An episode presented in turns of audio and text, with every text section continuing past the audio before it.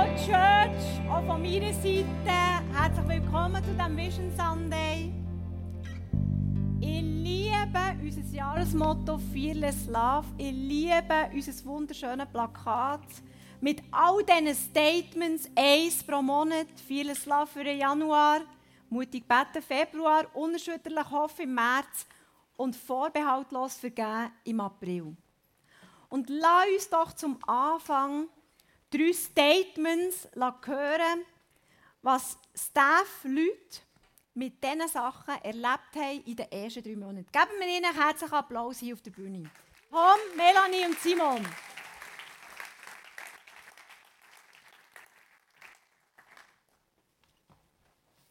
Ja, Tom, du darfst auf diese Seite kommen. Der braucht noch Ton. Gugus. Oh, schön. ah. schön. Tom, fang doch du an. Was hast du erlebt mit unserem Jahresmotto? Genau, ich habe ähm, das, äh, die zwei Wörter unerschütterlich hoffen genommen, die mich sehr geprägt haben ähm, in den letzten Wochen. Ähm, ich hatte es schon mal erzählt in einer Message und einen Kollegen begleitet, der in der Psychiatrie jetzt war. Der war drei Monate lang dort, gewesen, ähm, wegen Schizophrenie, die diagnostiziert war. Und ähm, der war am Punkt in seinem Leben, gewesen, wo er null hat können hoffen selber. Wo er wirklich am, am Tiefpunkt war, wo er selber auch sein Leben hat beenden und so. Und ich bin einfach mit ihm hergestanden und gesagt, ich, ich hoffe mit dir zusammen und ich bete mit dir zusammen. Und ähm, ich bin letzte Woche bei ihm, gewesen, hatte ihn Besuch. Ähm, er ist, hat jetzt können austreten und ähm, er ist so on fire für Jesus. Der ist so crazy unterwegs und er kann sich nicht erklären, wie das er so drauf ist im Moment. Und er, er sprudelt einfach vor Freude und vor Lebensfreude. Und es ist so cool, dürfen zu sehen, wie ich ihm die Hoffnung einfach mit ihm habe dürfen durchtragen. Genau. Wow, danke vielmals, Tom. Mega cool.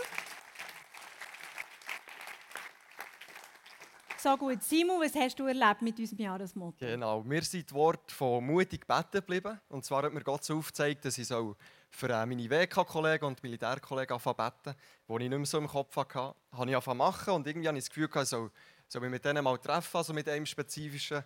Und dann habe ich gedacht, ja nein, das ist immer so ein bisschen trümmelig und so ein bisschen Smalltalk den ganzen Abend, ich weiß auch nicht. Dann habe ich aber das Gefühl, ich soll gleich so mit dem abmachen, habe ich gemacht, habe dann Gott gesagt, aber der muss wirklich ein tiefer Abend werden mit guten Gesprächen und so. Und dann haben wir wirklich den ganzen Abend über Gott geredet, wirklich nur über Gott und über die Welt. Und er hatte einen Schicksalsschlag gehabt vorher, also ihm ist etwas passiert im Leben und wegen dem war es mega gut. Gewesen. Und ich habe gesehen, wie, wie Gott einfach das Ganze geleitet und geführt hat. Und die Gebete einfach sein Herz aufgetan dass er offen war für Gott. Wow, mega cool. Herzlichen Applaus Simon. So gut. Melanie, was hast du erlebt mit unserem Jahresmotto? Genau, ich habe etwas zu mutig beten, weil mutig beten ist für mich auch sehr konkret beten. Und wir sind vor drei Wochen, sind mein Mann und ich Ferien. Und ähm, der Flug ist gestrichen worden, dann ist unser Gepäck, also wir sind umgeleitet worden bei Brüssel. Unser Gepäck ist natürlich zu Brüssel geblieben und nicht zu Lissabon angekommen. Genau, und dann sind wir dort in ein Hotel und haben eigentlich am nächsten Tag ein Bössli gebucht und nur eine Nacht im Hotel. Und ähm, dann haben wir am Samstag angerufen und sie haben gesagt, ja, es kommt heute, aber auch erst so in der Nacht, um Mitternacht. Und wir haben gesagt, nein, wir beten jetzt, wir wollen bis um 4 Uhr unser Gepäck, dass es noch lange das Bössli holen und dass wir heute Abend wirklich in einem Bössli schlafen können. Und dann sind wir ein bisschen durch die Stadt, und 1557 kommt dann der Anruf, dass unser, äh, unser Gepäck da ist. Mega cool, wir haben Wow. wirklich lachen. Und ähm, dann sind wir gehen das Gepäck holen, haben angerufen am Bus, der Bössli-Vermietung, dass wir ein bisschen später kommen. Und dann sagt die, euer Bus ist kaputt. Und wir so, oh, nicht das auch noch? Ähm, genau, und nachher ähm, habe ich wirklich angefangen lachen und habe dann gesagt, hey, nein, wir haben gebeten, dass wir heute Abend in einem Bössli schlafen wollen. Und es war Samstagabend halb fünf, Uhr, das Zeug hat zugetan um sechs am Sonntag war eh nichts da. Gewesen. Und dann haben wir dann am Samstagabend durch irgendwie noch welche Beziehungen haben wir, ähm, ein Bössli bekommen von einer anderen Vermietung. Am Abend um 9 Uhr haben wir unser Bössli gehabt. Der hat gesagt, hey, ich habe noch nie so eine kurzfristige und spontane Buchung gehabt. Es ist eigentlich mit euch nicht ganz gut. Aber ähm, wir haben unser Bössli gehabt, wir haben unser Gepäck gehabt. Genau, Gott hat unsere Gebete gehört. Wow, so gut. Genau, was ist mit uns nicht ganz gut? Mit uns ist alles gut. Wir haben einen Gott an unserer Seite, der ihm nichts unmöglich ist. Und das ist einfach die beste Botschaft, die wir heute Abend hören können. Ich möchte euch bereits mit reinnehmen. Im Mai, im Mai haben wir begeistert Leben als unser Statement, wo wir uns damit beschäftigen. Und ich brauche da noch so ein schönes, ähm, ein schönes Equipment. Genau. Ja, begeistert leben man kann auch begeistert sein, wenn man kein Fußballfan ist. Glaubt mir es. IBE ist Meister geworden gestern, oder? Schweizer Meister. Und ich bin mit meinen Kindern äh, von diesem PC gekommen. Wir haben diesen Match angeschaut. Und die, die, die es gesehen haben, die, die es mit haben bekommen, es war wirklich äh, extrem spannend, gewesen, spannender als jeder Krimi im Fernsehen. Und als das letzte entscheidende Goal gefallen ist, in der 89. Minute, da waren wir nicht mehr zu halten. Gewesen. Wir sind alle umgetanzt auf dem Sofa daheim und haben gebackt und gemögt. Und auch die, die eigentlich das ganze Jahr mit Fußball nicht so viel anfangen können begeistert leben. Ich liebe das und ich liebe vor allem, wenn so Sachen passieren, wie jetzt gestern, wo wirklich ein Highlight war für uns Berner, würde ich jetzt mal sagen. Kann ich ein Ja haben? Ja, genau, ein Highlight. Nach 32 Jahren Schweizer Meister werden ist doch schon immerhin etwas, was man darf feiern darf, was etwas Besonderes ist. Aber ich liebe auch so die Informationen im Hintergrund. Meine Tochter ist auch Goalie im Shooten und der Wölfli ist natürlich jetzt ihr Held. Er ist ihr Held. Er hat eine Penalty gehalten gestern, was ja schon etwas sehr Spezielles ist. Aber was, ich, was, mir, was immer zu mir auch redet, ist, der Wölfli der ist seit 19 Jahren bei IB. Und das ist genau so lang, wie wir mit ICF Bern dran sind. Seit 19 Jahren. Und das war für mich so ein Bild von einer Treue. Er war treu, 19 Jahre, IB, zwischen hat mal einen Abstecher gemacht auf Thun, warum, weiß man auch nicht so genau. Aber dann hat es ihm schnell wieder nicht gefallen, er ist wieder zurückgekommen. Aber er ist treu geblieben, 19 Jahre lang. Mal war er, der, er der Goalie Nummer 1, mal war er der Goalie Nummer 2. Und er hat jetzt den Meistertitel holen mit diesem Club, nach 19 Jahren. Wie krass muss, genau, wie krass muss das sein? Aber ich liebe so Geschichten, so, so Side-Geschichten, die zu mir reden. Wir sind auch seit 19 Jahren dran. Wir sind durch Höchst und Tiefs gegangen. Wir haben so viele krasse Sachen erlebt in den letzten 19 Jahren, weil wir Jesus sind treu geblieben. Und das ist das, was die Geschichte, was die Geschichte zu mir lädt. Das begeistert, begeistert mich. Wir haben ein Teil im ICF, das heisst, wir sind begeistert am Leben mit Gott und haben eine positive Lebenseinstellung. Was mich noch mehr begeistert als das IB-Meister ist worden, ist das Leben mit Gott.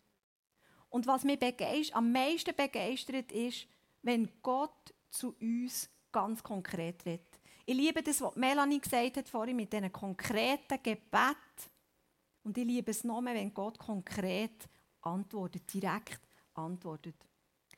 Vor zwei Wochen hat meine Tochter, die 13 ist, die nicht so gerne liest, mich gefragt, Mama, könntest du mir aus der Bibel vorlesen? Dann habe gefunden, ja, das ist eigentlich noch eine gute Idee. So, aber weißt du, ich habe mir das Besonderes vorgestellt. Ich habe mir das so vorgestellt, dass du mir die Offenbarung auf Schweizerdeutsch vorlesest. Ähm, und dass du das so in Sprachnachricht, also in Sprachmemos aufnimmst und dann mir noch so ein bisschen Erklärungen dazu gibst, dass ich dann auch daraus komme. Ähm, und das so in Portionen, und das so in Portionen, dass ich es am Abend im Bett als Hörspiel hören kann. Genau, also ich habe das genau, äh, ich habe genau so reagiert wie dir alle auch. Ich habe gedacht, okay, Okay, gut.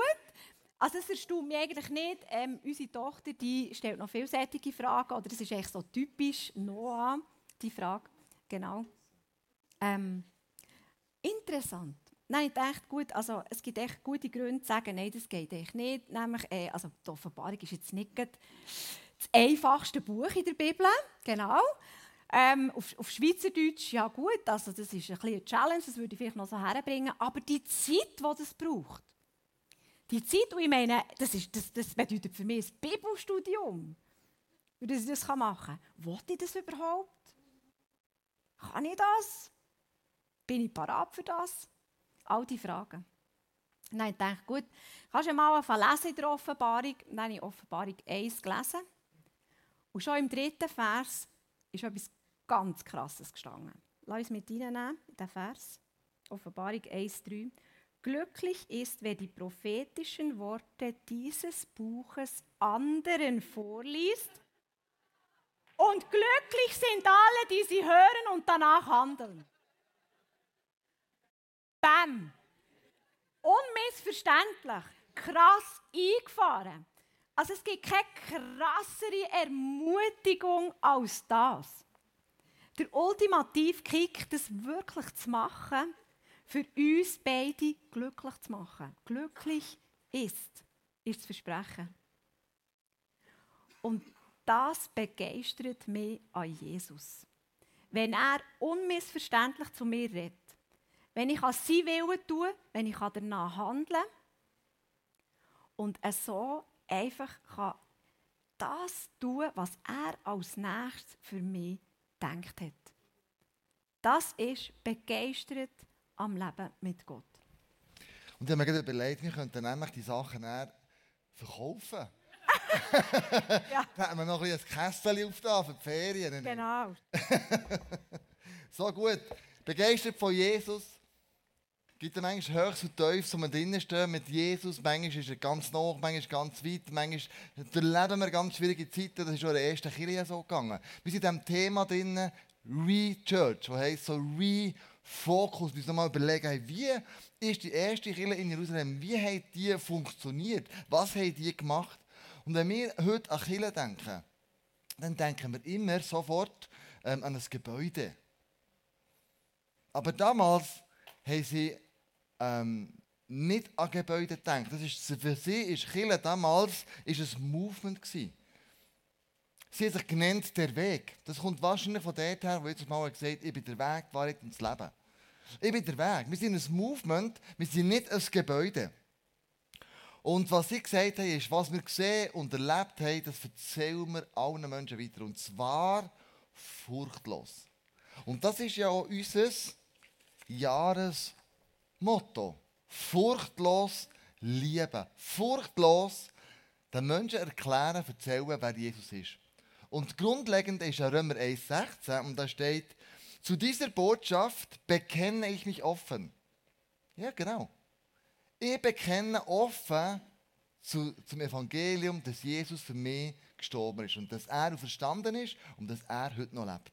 Und ohne mich zu schämen, ohne dass ich denke, darf es auch nicht sagen. Es sieht ganz blöd aus, wenn das mache. Ähm, was denken die anderen von mir? Ich, nein, das darf man doch nicht sagen. Das ist eine ganz dumme Situation im Moment. Da, da schweigt man gescheiter, als man irgendetwas sagt. Nein, ich bekenne mich offen, ohne mich dafür zu schämen. Denn das Evangelium, was ist denn das? Denn das Evangelium ist die Kraft Gottes, die jedem, der glaubt, Rettung bringt. Ich kann nicht zurückhalten. Und das, liebe Freunde, das haben die ersten Christen gemacht. Man nimmt an, dass in dem römischen Raum, so das Mittelmeer herum, bis ins 2. Jahrhundert, die grösste Erweckung gegeben hat, die es ever gegeben hat auf dem Planeten Erde, gemessen an den Prozent der Bevölkerung.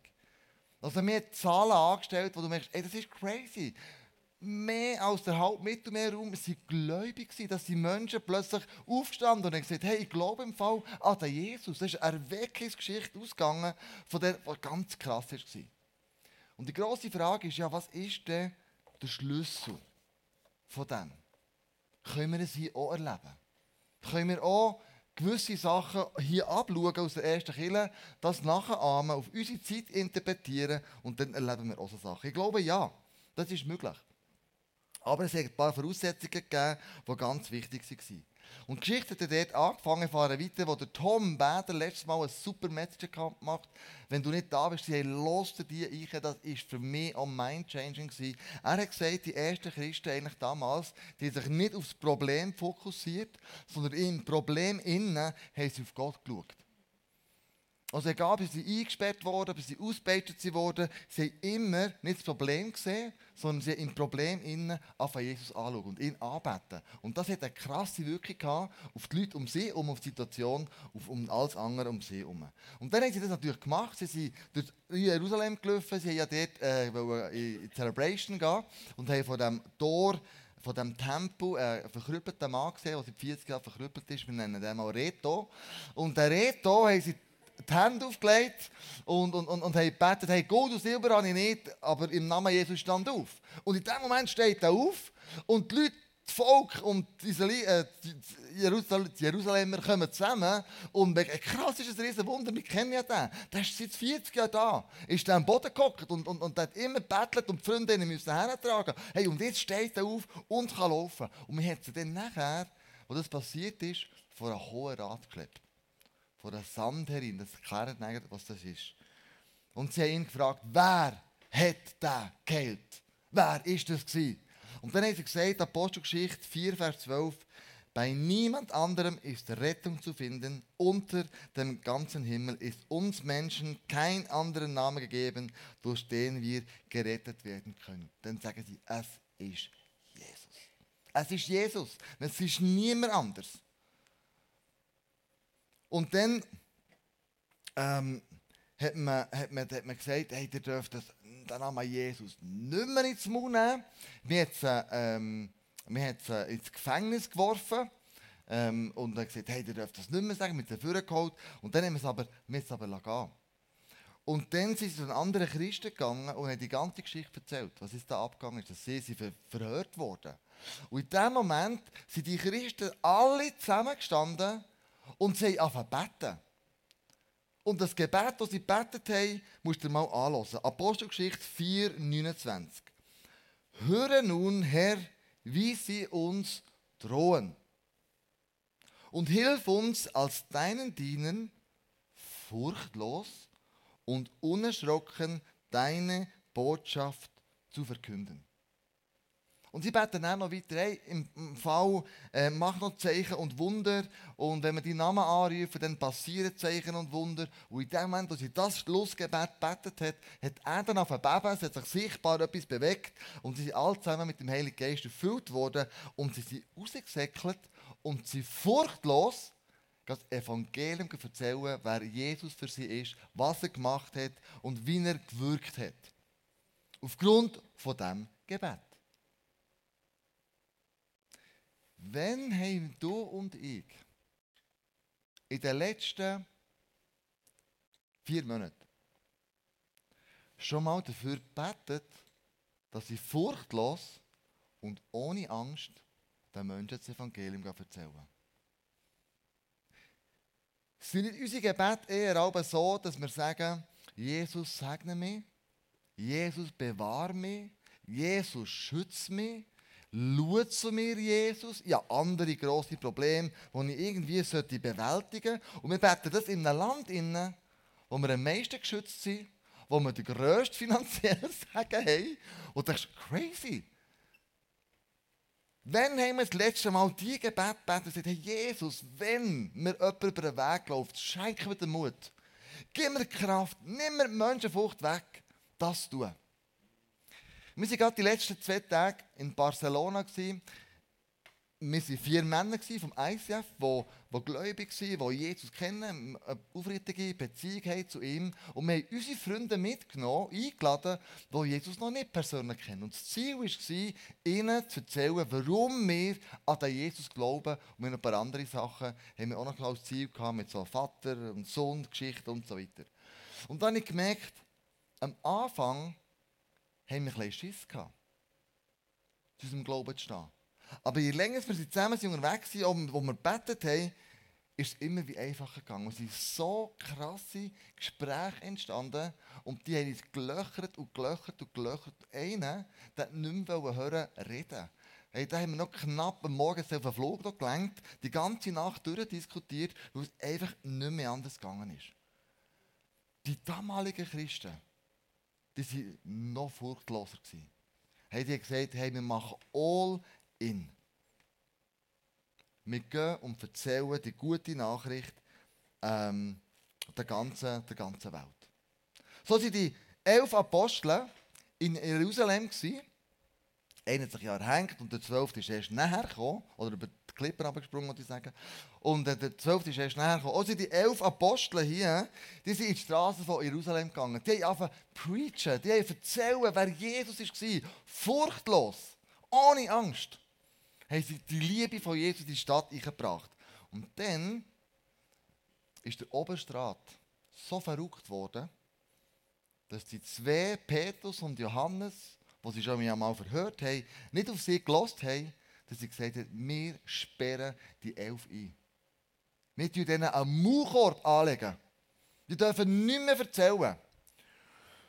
Und dann hat man sie einen Tag später am Hohen Rat vorführen, wir sollen verhören. Und in dem Moment, wo man dort den, zu dem Gefängnis ist hergegangen und die Tür hat aufgetan, ist die Zelle leer gewesen.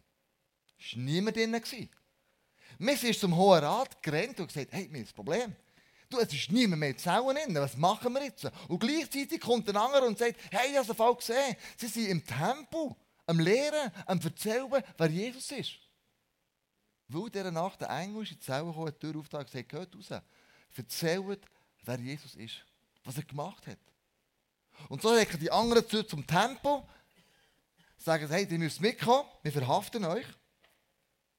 Und sie sind von dem Hohen Rat gestanden. Und der Hohe Rat sagt ihnen wieder, der ganze Elf, hey, warum erzählt ihr von dem Jesus?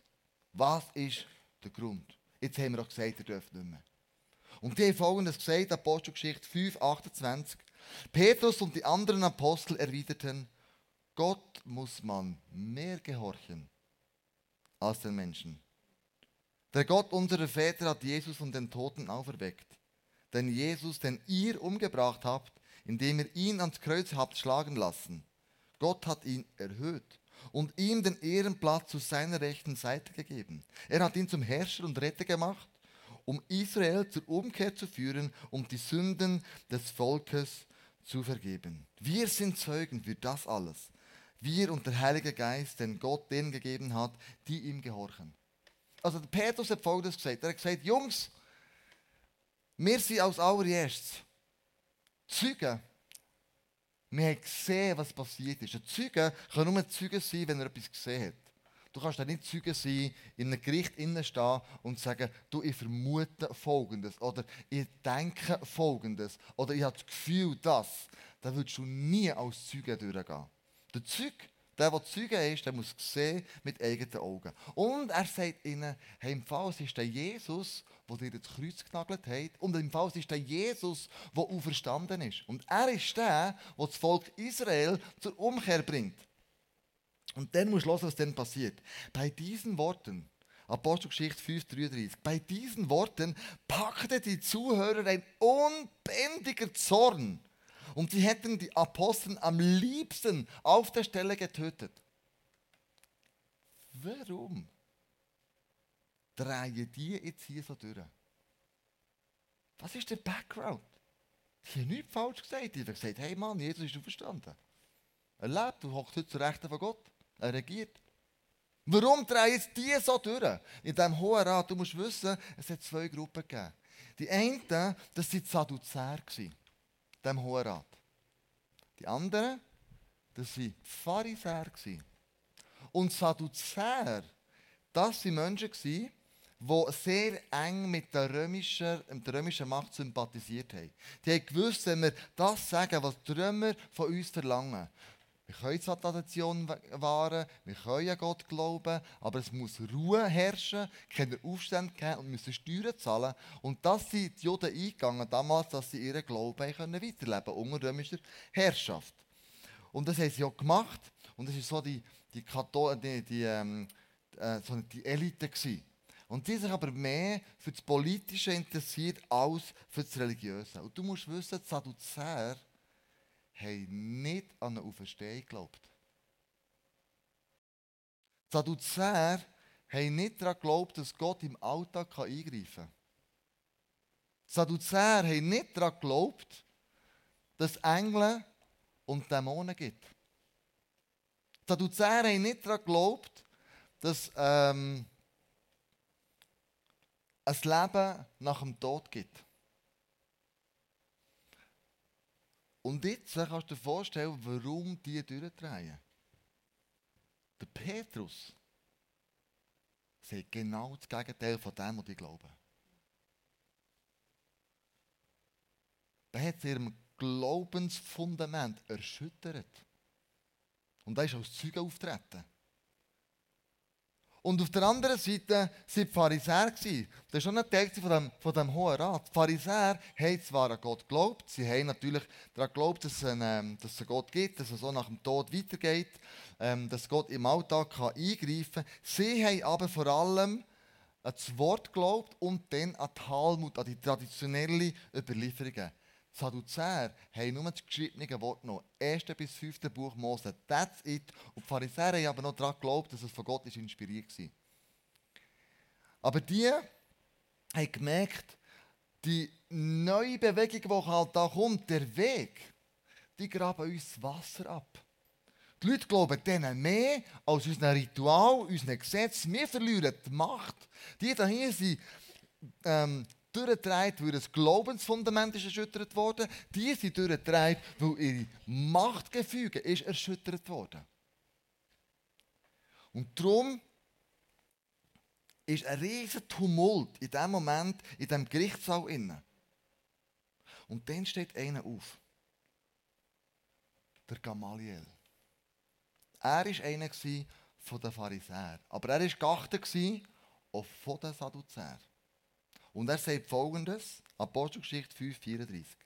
Da erhob sich eines der Ratmitglieder, ein Pharisäer namens Gamaliel, ein Gesetzeslehrer, der beim ganzen Volk in hohem Ansehen stand.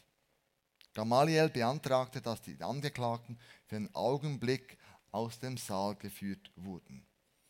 Also du musst vorstellen, Emotionen, Uhren, aber ein Zeug und Sache. Und dann sagt der Gamaliel, hey Jungs, stopp mal einmal. Die elf, geh mal raus. Jetzt müssen wir auch mal ein bisschen Ruhe und Ordnung bringen und ich muss zu diesen Leuten reden. Und dann sagt er folgendes, Vers 35, und dann sagte dann zu den versammelten Vertreter unseres israelitischen Volkes. Also diplomatisch kannst du nicht mehr sagen, gell? Mega diplomatisch. Er hat Sadduzäer und Pharisäer gerade im Sack. Vertreter unseres israelitischen Volkes. Überlegt euch ganz genau, wie ihr mit diesen Leuten verfahren wollt. Was daher den vorliegenden Fall betrifft, und hat er erzählt, weißt du, es ein paar äh, hat es noch gegeben, vor ihnen so Bewegungen. Der Theodus hat es gegeben, der, der ähm, Judas, der Galiläer hat es gegeben, die Aufstädte angezettelt und und und. Aber sie alle zusammen das irgendwie äh, ist niedergeschlagen worden und von denen sieht man überhaupt nichts mehr. Und dann sagt er, Apostelgeschichte 5, 38, was daher den vorliegenden Fall betrifft, also mit den elf Jüngern, rate ich euch folgendes. Lasst diese Leute unbehelligt, die elf Apostel. Geht nicht gegen sie vor. Denn wenn das, was sie planen und unternehmen, nichts weiter ist als Menschenwerk, wird es von selbst zugrunde gehen. Wenn es jedoch Gottes Werk ist, werdet ihr nicht imstande sein, diese Bewegung zum Verschwinden zu bringen? Oder wollt ihr am Ende als solche dastehen, die gegen Gott kämpfen? Was Gamaliel sagte, überzeugte den Rat.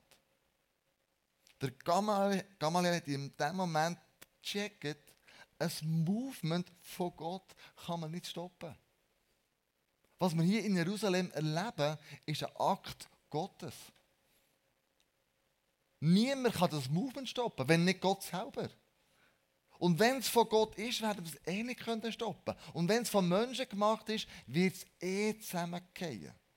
Darum glaube ich, dass ICF ein Movement von Gott ist. In ganz Europa entsteht ein ICF nach dem anderen. Bei uns ja. Freiburg, Burgdorf, ich weiß noch nicht, was alles noch kommt. Aber du merkst, Leute stehen plötzlich auf und sagen, hey, Menschen müssen voll erfahren, wer Jesus ist. Und das haben sie dann noch gehabt. Und dann war es krass, dann sagen, sagt man Apostelgeschichte 45, man rief die Apostel wieder herein, ließ sie auspeitschen und verbot ihnen nochmals unter Berufung auf den Namen Jesu in aller Öffentlichkeit zu reden. Dann ließ man sie gehen. Das liest man so. Einfach so. Ich stelle mir das so vor. Wir haben die auspeitschen. Einer hier, einer hier. Die anderen sind wie der Schule im Zweierreihe da hinten dran gestanden und haben zugeschaut, wie ihre besten Freunde und Kollegen ausgepeitscht werden. Und du weißt ja, wie die Peitschen gehen von der Römer. Die Splitter drin, Knochensplitter, ähm, äh, Steinsplitter, so ganz scharfe Kanten, also übel. Und wenn du mit denen ausgepeitscht wirst, hey, das hinterlässt im Fall schmerzhafte Spuren. Das ist nicht so, ja, ein bisschen streicheln. Das ist crazy. Und die stehen da und sehen, wie ihre Freunde ausgepeitscht werden. Und sie wissen, oh Scheiße, der nächste bin ich, der so muss herstehen, der abgebunden wird, ich kann nicht mehr weg. Und jetzt wird über mich abgepretscht mit einer, mit einer Peitsche.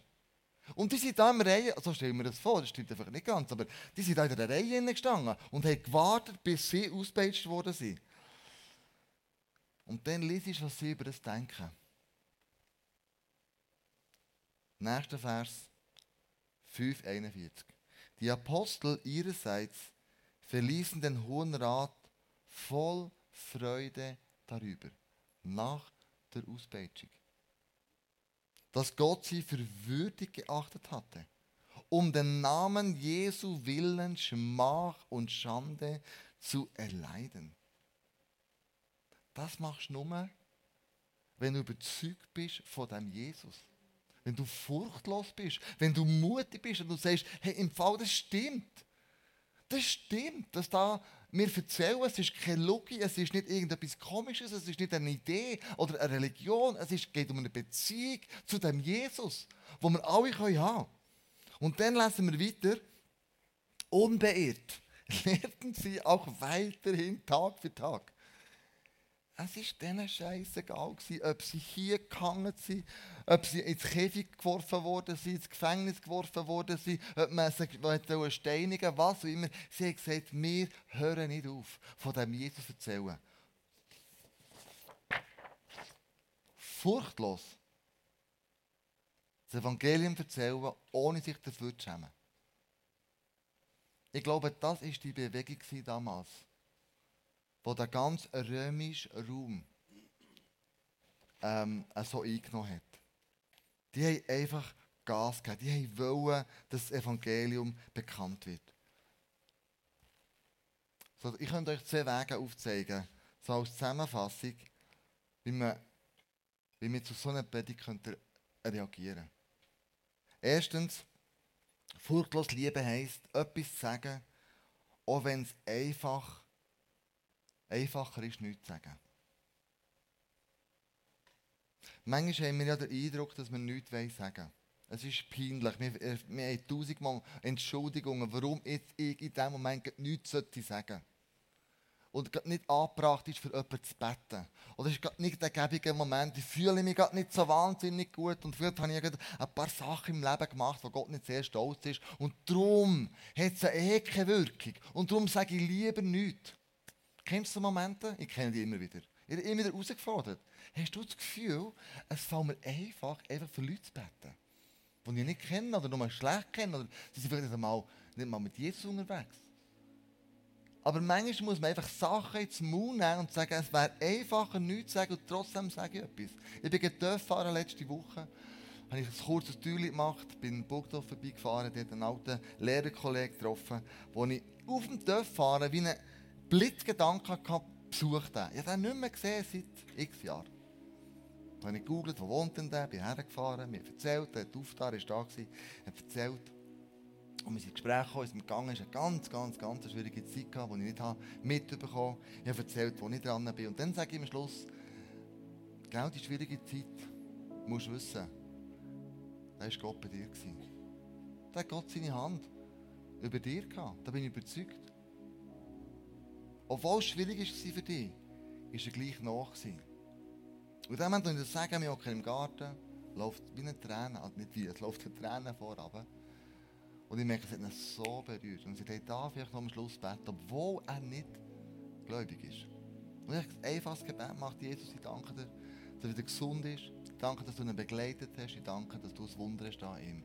Segne ihn, bis wir ihn, lass ihn merken, dass du ihn bedingungslos liebst. Amen. Sind die kleinen Momente, wo es Mut braucht, furchtlos zu lieben. Furchtlos die Liebe von Jesus zu transportieren in einem Gebet zu einer Person. Das Zweite, was könnte sein, furchtlos lieben heisst, bedeutet Möglichkeiten zu nutzen, die sich dir anbieten. Vielleicht stehst du morgen auf oder wie auch immer und sagst, Jesus, ich will heute mutig sein. Ich will nicht mehr aufs Maul hocken. Schenk mir Möglichkeiten, das zu tun. Was kannst du schon verlieren, ist meine Frage. Im Vergleich zur ersten Kille, zu den Gielen, die da gestanden sind. Vielleicht verlierst du einen guten Golfpartner. Vielleicht verlierst du einen Arbeitskollegen. Und? Du gewinnst vielleicht ganz viel an neue Freunde, die wegen dir Jesus kennenlernen. Die wegen dir, mit dir werden im Himmel sein.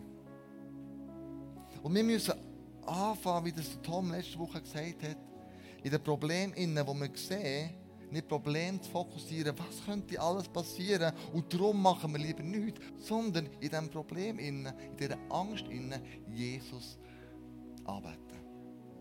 Sagen, Jesus, ich habe deinen Namen, ich lobe dich, ich preise dich. Alles, was ich tue, alles, was ich mache, soll zu deiner Ehre passieren. Weil wir mit dem das umsetzen, was Gott schon, schon lange vorgestellt hat. Weißt du, warum hat Gott die Erde gegründet? Gegründet? Äh, hat Gott die Erde geschaffen. weißt du, warum hat er uns Menschen geschaffen? Weißt du warum? Gott sehnt sich nach einer Familie. Er möchte, dass Menschen in seine Familie kommen. Von Anfang an. Und was dann nicht mehr gegangen ist, hat er seinen Sohn abgeschickt, Johannes 3,16. Denn also hat Gott die Welt geliebt, dass er seinen eigengeborenen Sohn gab, auf dass alle, die an ihn glauben, nicht verloren werden, sondern das ewige Leben haben. Er möchte, dass wir in seine Familie kommen. Nur ist er jetzt gegangen und gesagt, den Job müsst ihr machen. Fearless Love. Liebe die Leute furchtlos. Bringen sie in meine Familie rein. Helfen ihnen zu entdecken, was ich ihnen gegeben habe, für was ich gestorben bin, was ich an dem Kreuz gemacht habe, was das für sie bedeutet. Und lass nicht zu, dass der Teufel dir Angst einjagt und darum du ganz still bist. Und mir hat einmal jemand gesagt, mit dem möchte ich schließen, warum müssen alle Christen immer nur so missionieren? Dann ich gesagt, ah, da musst du im Fall nicht Angst haben, gell? Das machen lange nicht alle. Also von allen kann nicht befreit sein. Da musst du also dir keine Sorgen machen. Aber wie wäre es, wenn wir es alle würden machen Wie wäre es, wenn wir dieser Logik könnten entgegenhaben und sagen, ja, ich nutze die Möglichkeiten. Ja, ich bin furchtlos. Ja, ich habe ein begeisterndes Leben. Ja, ich bete und hoffe für alle. Ja, ich tue vorbehaltlos vergeben, mit dem ein Zeichen zu setzen. Diese Sachen hier, haben so eine Power, weil es geistliche, biblische Wahrheiten sind. Sie kennen Weisheiten von Konfuzius. Die haben aus der Bibel abgeschrieben, die Sachen. Du hast so Power und so Kraft. Und lasst uns das tun, als ganze Kirche, den nächsten acht Monaten, die jetzt vor uns sind. Dann hat er gesagt, es geht weiter ab übermorgen mit begeistert Leben. Und gib dem einen Fokus. Und lass nicht so werden wie die Jungs, die gesagt haben, hey, kann, wir, wir, uns kann man nicht mehr stoppen. Wir haben erlebt und erfahren, was Jesus gemacht hat. Und das sagen wir der ganzen Welt. Wir schämen uns nicht, wir sind offen dafür, denn wir wissen, das ist Kraft und die Rettung, die die Welt braucht. Lass uns zusammen aufstehen und für das beten. Jesus, ich danke dir von ganzem Herzen für das Fearless Love. Ich danke dir für den Vision Sunday, wo wir die Vision immer wieder erneuern können verschieden anschauen, so wie du uns gemacht hast, so wie du uns möchtest haben. Und Jesus, dort, wo Ängste und dort, wo Zweifel sind, möchten wir einfach das in deinem Namen jetzt für ein für alle Mal hören. Wir wollen mutig beten. Wir wollen mutig sein und Jesus, gib uns die Furchtlosigkeit, den Menschen zu erklären, wer du bist in unserem Leben. Dass wir einstehen und sagen, ich glaube im Fall an den Jesus. Ich glaube, dass er gestorben ist für meine Sünden und wieder auferstanden ist. Ich glaube, dass er heute lebt und dass er Wunder tut, auch noch in unserer Zeit. Und Jesus, hilf uns, uns in dem innen zu ermutigen. Hilf uns, einen nachzufragen. Hilf uns, einander uns herauszufordern, zu challengen und zu sagen, können wir das zusammen machen? Komm, wir gehen doch zusammen beten, wir gehen zusammen auf die Straße, wir gehen zusammen irgendwo her, wo Menschen die Liebe von Jesus brauchen. Und Jesus, hilf uns da dabei, dass die Städte, die du uns aufs Herz gelegt hast, mit all ihren Dörfern ringsherum, in diesem Raum Bern, dass das zu einem Ort wird, wo dein Name bekannt wird. Denn es geht alles nur um dich. It's all about you, Jesus. Es geht um dich.